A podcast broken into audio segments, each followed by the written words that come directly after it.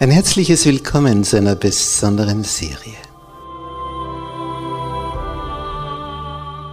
Erfüllte Sehnsucht.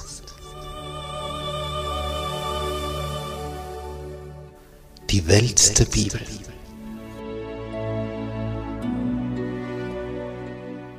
Das Leben Jesu.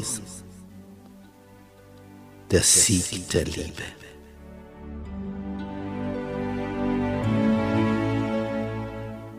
Der Sohn Gottes. Kommt aus dem Weltall, schlüpft hier in diesen menschlichen Körper, ja sogar im Embryonalzustand und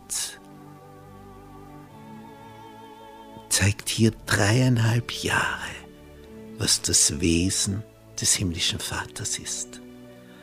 Es ist faszinierend, diesem Heiland nachzuspüren wie der denkt, wie der fühlt, wie der handelt, wie er verblüfft, wie er verärgert, wie er begeistert, wie er Menschenherzen froh macht.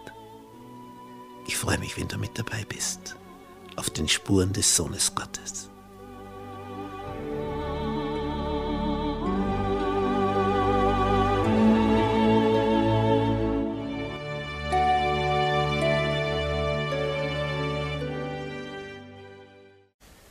Gnade sei mit euch und Friede von Gott unserem Vater und dem Herrn Jesus Christus. Unser Thema heute in dieser Serie über das Leben Jesu, das Gesetz des neuen Königreichs. Und dazu heiße ich auch herzlich all unsere Zuseher im Internet willkommen.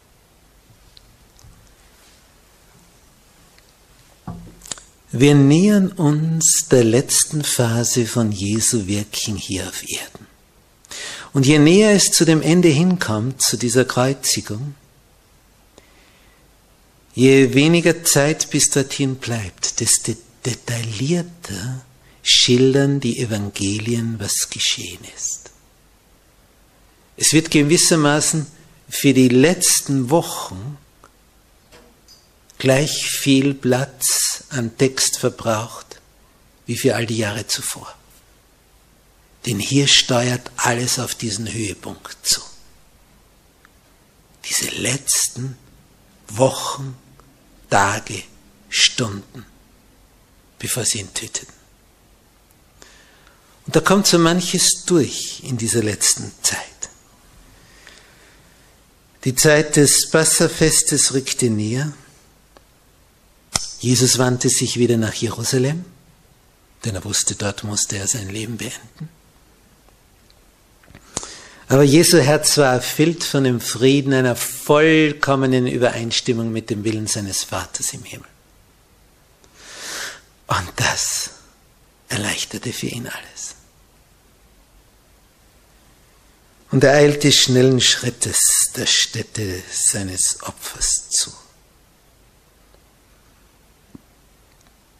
Zweimal hat er ihnen schon gesagt, was auf ihn warten würde. Und jedes Mal waren die Jünger geschockt, wenn er diese Leidensankündigung mitteilte. Nun jetzt kommt die dritte.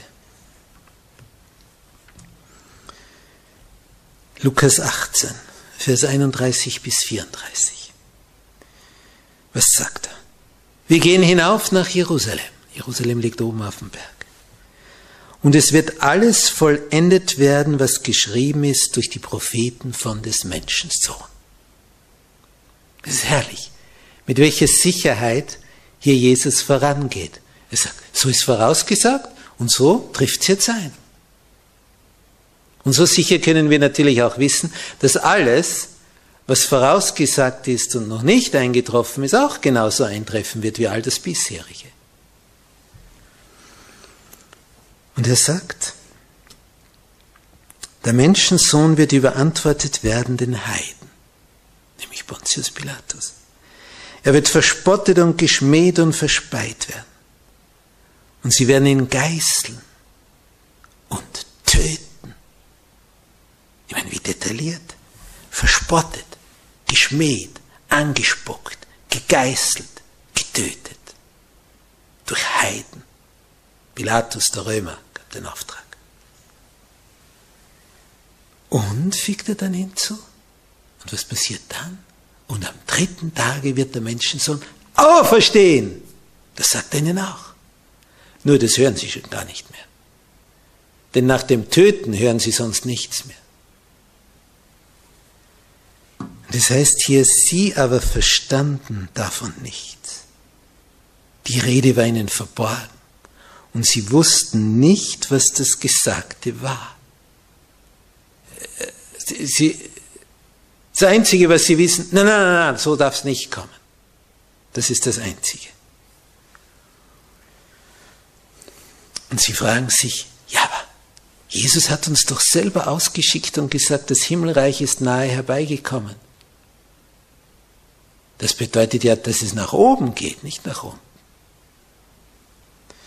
Und hatte nicht Jesus in diesen Gleichnissen geschildert, dass, dass sie mit Abraham, Isaak und Jakob an einem Tisch sitzen werden? Das ist also ein klares Zeichen, dass Abraham, Isaak und Jakob dann auf der neuen Erde sein werden. Die werden wir auf jeden Fall treffen. Jesus selber hat es gesagt. Ja, und dann hat Jesus seinen Jüngern gesagt, ihr werdet sitzen auf zwölf Thronen und richten die zwölf Stämme Israels.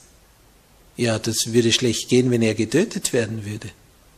Dann, dann zerbröselt ja alles. Er darf auf keinen Fall sterben. Jeder von den Jüngern kann eher sterben, nur nicht er. Hatten nicht die Propheten, wo Jesus gesagt hat, das würde sich jetzt erfüllen, einen Glanz einer messianischen Herrschaft vorhergesagt? War das nicht so? Sagten doch die Gelehrten.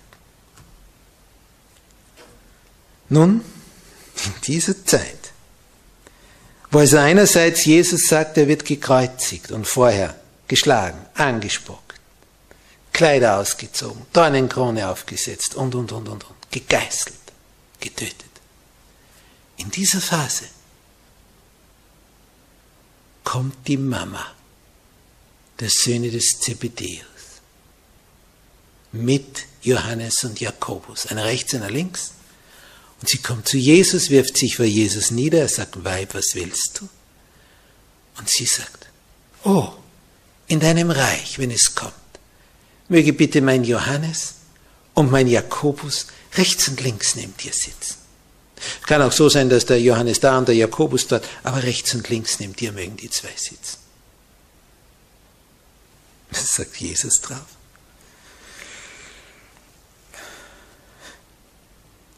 Er sagt, ihr wisst nicht, was ihr bittet. Ihr habt keinen blassen Schimmer, was das bedeutet. Könnt ihr den Kelch trinken, den ich trinken werde? Könnt ihr euch taufen lassen mit der Taufe, mit der ich getauft werde? Kelch, den er trinkt, ist der Leidenskelch. Und die Taufe, die Jesus erleidet, ist die Leidenstaufe. Und er sagt, könnt ihr das? Könnt ihr das auch? Und sie sagen, ja, das können wir. Ist ja lieb, was der Mensch so verspricht, wenn er von etwas keine Ahnung hat. Und Jesus nimmt sie ernst und sagt, ja, ihr werdet das tatsächlich können. Und wie kam es dann später? Die zwei Brüder sitzen gewissermaßen rechts und links, was die Zukunft betraf. Denn der eine, sie markieren den Rahmen der zwölf, die dann nur elf mehr waren. Der eine Jakobus stirbt als erster von den Aposteln und Johannes stirbt als letzter. Die Mutter hatte gebeten, rechts und links. Die sagt, ihr wisst nicht, warum er bittet. Und dann haben sie wirklich den Rahmen gebildet. Der erste Märtyrer, der letzte der Apostel. Der starb dann auf der Insel Patmos in der Verbannung. Und der erste starb durch das Schwert des Königs Herodes, der auch Petrus mit dem Schwert töten wollte. Der eine sollte als erster der Brüder durch das Schwert umkommen und der andere sollte am längsten von allen Mühsal, Schande und Verfolgung erdulden.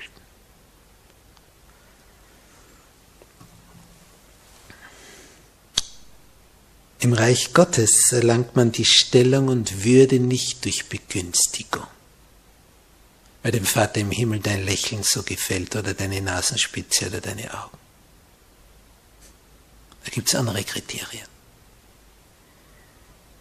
Die Stellung und die Würde, die du dort erreichst, ist eine Frucht deines Charakters, wie du bist.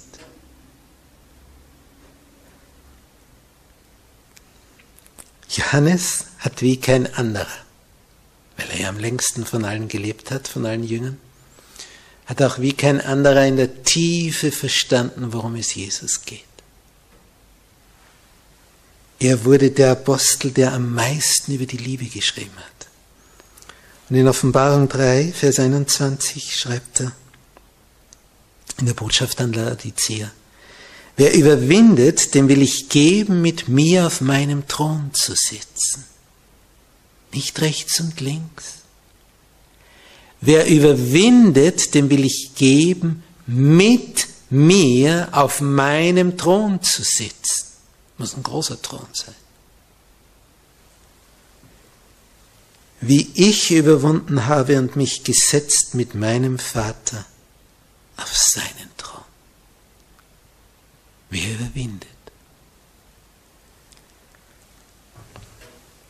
Dann sagt er in, im selben Kapitel Vers 12, wer überwindet, das kommt siebenmal vor in diesem Sendschreiben an Gemeinden von Kleinasien. Wer überwindet, den will ich machen zum Pfeiler in dem Tempel meines Gottes. Und er soll nicht mehr hinausgehen. Und ich will auf ihn schreiben den Namen meines Gottes. Und meinen Namen, den neuen.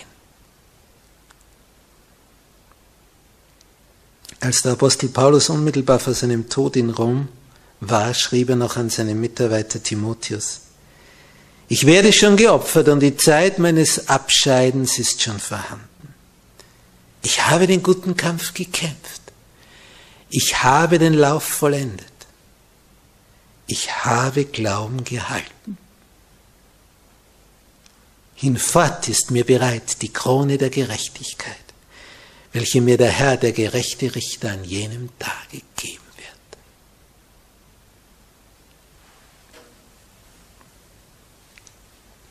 Wer wird dort Jesus am nächsten stehen bei seinem Thron?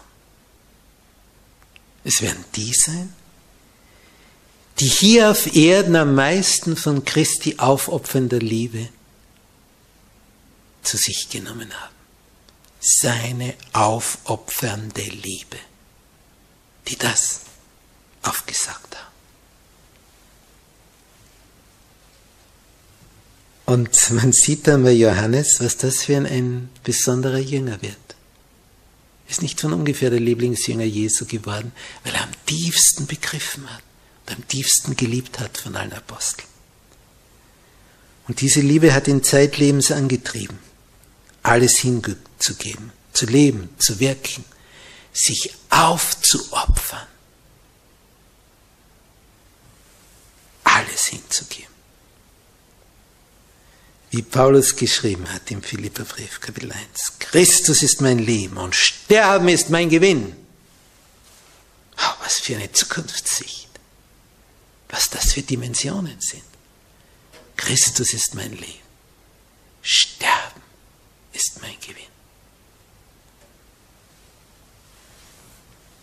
Und der Wunsch des Paulus, dass Christus verherrlicht werde an meinem Leibe es sei durch Leben oder durch Tod.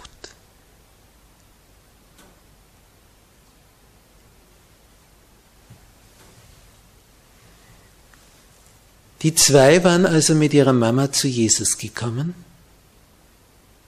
und dann haben es die anderen zehn mitgekriegt. Da war was los. Jeder wollte gern rechts und links neben Jesus sitzen. Und jetzt gehen die zwei einfach auf Jesus zu und sagen, wir möchten gern rechts und links. Boah, da gab es Neid und Eifersucht. Und böse wurden die zehn auf die zwei. Neidisch. Missmutig und nichts mehr gepasst. So richtig der Wurm drinnen in dem Ganzen. Es schien wieder der alte Streit ausbrechen zu wollen, wer von ihnen der Größte sei. Das hat immer Judas angezettelt. Und dann ruft Jesus diese empörten Jünger zu sich, die so richtig aufgebracht sind und wo jeder gar nicht mehr weiß, was er tut. Das sagt er ihnen. Wir lesen das in Markus 10, Vers 42, 41. Ihr wisset, dass die weltlichen Fürsten ihre Völker niederhalten und ihre Mächtigen tun ihnen Gewalt. Aber so soll es unter euch nicht sein. Das soll es ganz anders werden.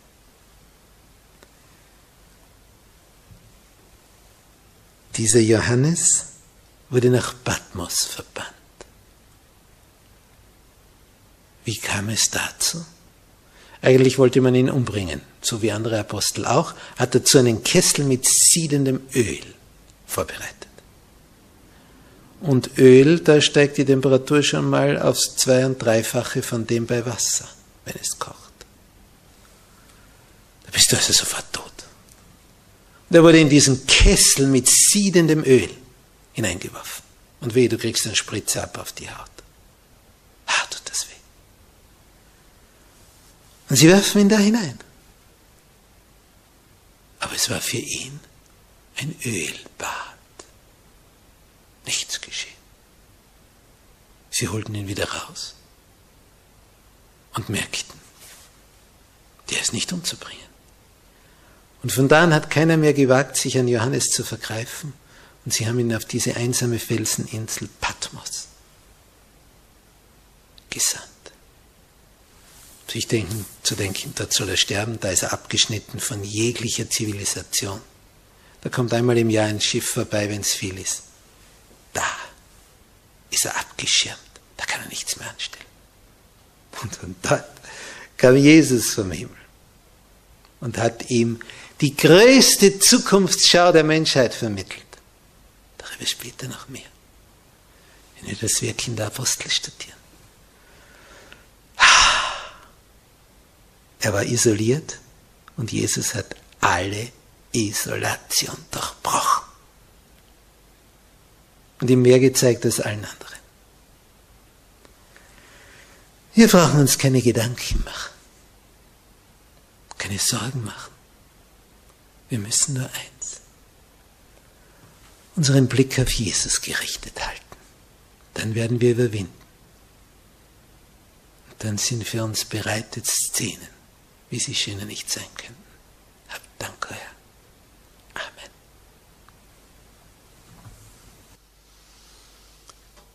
Unser Vater, bei dir gelten ganz andere Gesetze. Hier auf Erden, da halten die Mächtigen, die Niedrigen am Boden. Aber bei dir, wer von euch groß sein will, sagst du ja, soll euer aller Diener sein. So ganz anders. Der Mächtigste als Diener von allen. Du stellst alles auf den Kopf. Und das ist gut so. Damit nicht ein tieferer Abgrund entsteht zwischen der Führungsschicht und dem Volk.